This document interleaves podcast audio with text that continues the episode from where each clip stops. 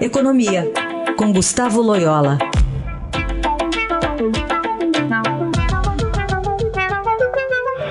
Oi, Loyola, bom dia. Bom dia, Heisen. Bom, queríamos um balanço seu agora, do ponto de vista econômico, do que ficou da reforma da Previdência aprovada em primeiro turno, falta o segundo turno ainda, na Câmara dos Deputados. Bom, Heisen, é, apesar das é, desidratações, vamos dizer assim, que a, a, a, proposta sofreu na comissão e depois em plenário, né, ela ainda é, é uma reforma bastante robusta, né? É, com economias aí da ordem de uns 900 é, é, bilhões em 10 anos. É, de fato, é, é um avanço importante, caso seja confirmada aí em segundo turno pela Câmara e depois pelo Senado.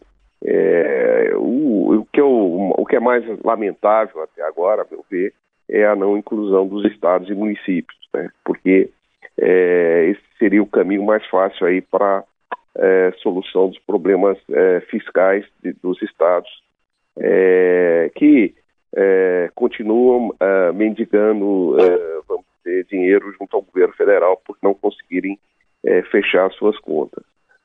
há alguma esperança de que os estados e municípios possam voltar ao, ao, à reforma por uma emenda lá no Senado, mas eu acho que esse é, é, vamos dizer, o lado mais negativo que eu vi aí nesse processo.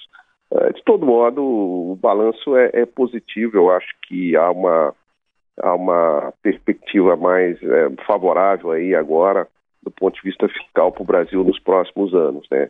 É, evidentemente, é, não, não, a reforma não resolve todos os problemas né, fiscais e nem todos os problemas do Brasil, obviamente, mas é um passo importante. Ah, é análise de Gustavo Loyola, que participa aqui do Jornal Dourado às segundas e quartas. Obrigado. Até quarta. Até quarta.